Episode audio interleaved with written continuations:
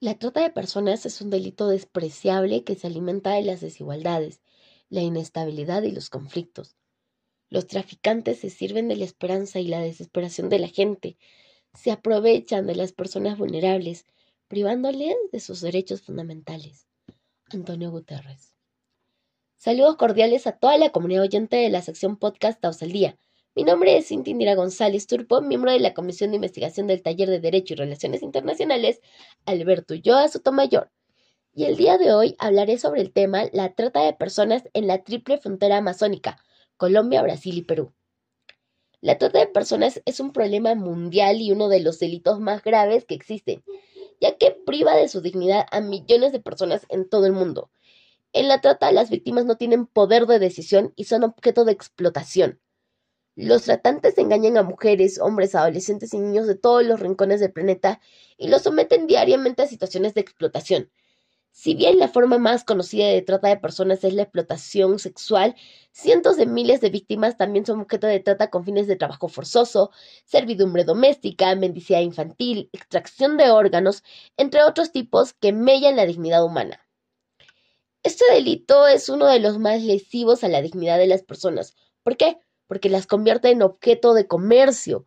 La trata de personas como definición internacional se entenderá como la captación, el transporte, el traslado, la acogida o la recepción de personas recurriendo a la amenaza, al uso de la fuerza u otras formas de coacción, al rapto, al fraude, al engaño, al abuso de poder o una situación de vulnerabilidad o la concesión o recepción de pagos o beneficios para obtener el consentimiento de una persona que tenga autoridad sobre otra, ello con fines de explotación.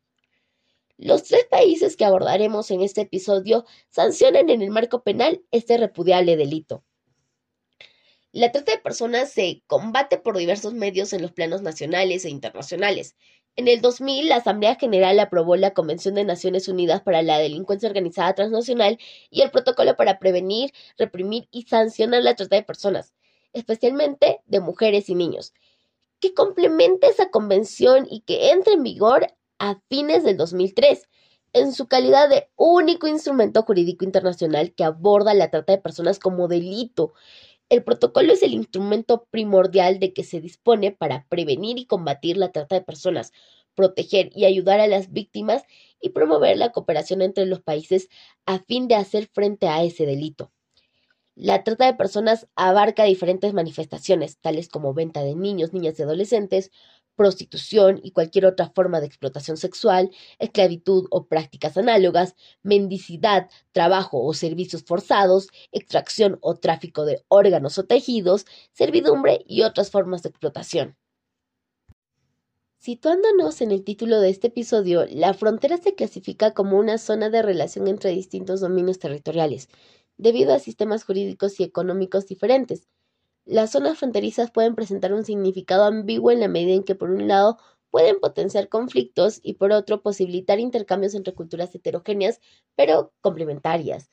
La triple frontera se sitúa en el centro de la selva amazónica y en este escenario todas las formas de ver esta dinámica son singulares. Mirando la realidad de la triple frontera entre Brasil, Perú y Colombia, la puerta de entrada de las personas víctimas de trata de personas se encuentra entre los municipios de Atalaya do Norte, Benjamín Constanz y Tabatinga, en Alto Simonoes, en el estado de Amazonas, Brasil, Leticia, en el departamento de Amazonas, en Colombia, Islandia y Santa Rosa de Yavari, que es una isla situada en el departamento de Loreto, en Perú siendo estas un caldo de cultivo idóneo para el tráfico ilegal no solo de drogas o de recursos naturales, sino también de personas. Aquí toda la comunicación se realiza dentro y a través del río Amazonas. Las lanchas, botes, rápidos y demás embarcaciones cruzan constantemente de una orilla a otra y sin apenas controles cambian de país. La red de enfrentamiento a la trata de personas de la Triple Frontera, que nace para luchar contra esta realidad y como fruto de un trabajo previo de investigación, identificaron dos modalidades fuertes de explotación de la Triple Frontera. La primera, la trata sexual y comercial de niños, niñas y adolescentes. Y la segunda, la laboral, es decir, el trabajo forzoso y o de esclavitud. Pero su investigación también puso en relieve que muchas situaciones de abuso y explotación se habían naturalizado como medio de subsistencia en estas comunidades. Si bien hay datos e indicios de una situación relevante asociada a trata de personas para la explotación laboral, sexual y el trabajo forzoso en la triple frontera, los reportes oficiales y las investigaciones son escasas.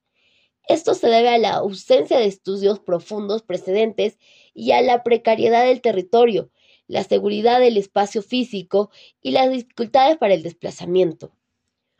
Fuentes de autoridades peruanas señalan que en la triple frontera existe una modalidad de prostitución infantil en la cual las víctimas, también llamadas chicas prepago, son contactadas a través de un teléfono celular. Además, menores de edad de los tres países serían explotadas sexualmente en las discotecas de la isla peruana Santa Rosa y familias indígenas se trasladarían en bote hasta el puerto de Leticia para prostituir a sus propias hijas menores de edad. Como evidencia de estos hechos, circulan en la triple frontera fotos de menores de edad anunciando sus servicios. En Leticia también se reportan casos de trabajo forzado y maltrato, de prostitución de madres que prostituyen a sus propias hijas, ello con la finalidad de sobrevivir. Asimismo, en la triple frontera también hay inmigrantes ilegales indocumentados, que son obligados a trabajar, como lo evidencia el caso de trata de haitianos en el año 2010, cuyas familias fueron secuestradas como parte del pago por el traslado. También hay casos de extracción de órganos, como el que fue reportado en Tabatinga, donde se hallaron los cuerpos de dos niños con los órganos extraídos. Mujeres y niñas colombianas y brasileñas son engañadas constantemente para ejercer la prostitución en territorio peruano. Mientras tanto, las autoridades colombianas reportan que se tiene conocimiento de que las niñas indígenas de la Amazonía colombiana son, son captadas y transportadas hasta Brasil y Perú para explotarlas sexualmente y que según informes se evidencia un aumento de la violencia sexual contra niños, niñas y adolescentes y mujeres indígenas, como el delito de más alto impacto en el departamento de Amazonas en Colombia. Mientras que en Brasil no se reporta una investigación detallada sin embargo, se informa la existencia de tres casos en trámite y tres en archivos. Estos fueron archivados por insuficiencia probatoria. Estadísticamente, los tres países arrojan cifras alarmantes, pero Perú es el país donde de lejos presenta la mayor cantidad de casos, siendo la región donde se encuentra la frontera la segunda región con mayor número de casos de trata de personas. Desde mi opinión personal, la trata de personas es uno de los delitos más perversos en materia mundial y nuestro país, nuestro querido Perú, no ha sido ajena a ella. Es importante que tanto las autoridades a nivel de cooperación internacional, nacional, regional, provincial, distrital, reúnan esfuerzos para garantizar mecanismos de prevención, realizando campañas de sensibilización y colaboración entre gobiernos y la sociedad civil, así como garantizar la protección, lo cual implica reunir esfuerzos y ayuda con países en desarrollo y aplicación de normas y procedimientos para garantizar la seguridad y la privacidad de las víctimas. La importancia de programas de capacitación dirigidas a policías, fiscales, abogados y jueces, lo cual conlleva al perfeccionamiento de la protección de las víctimas y testigos.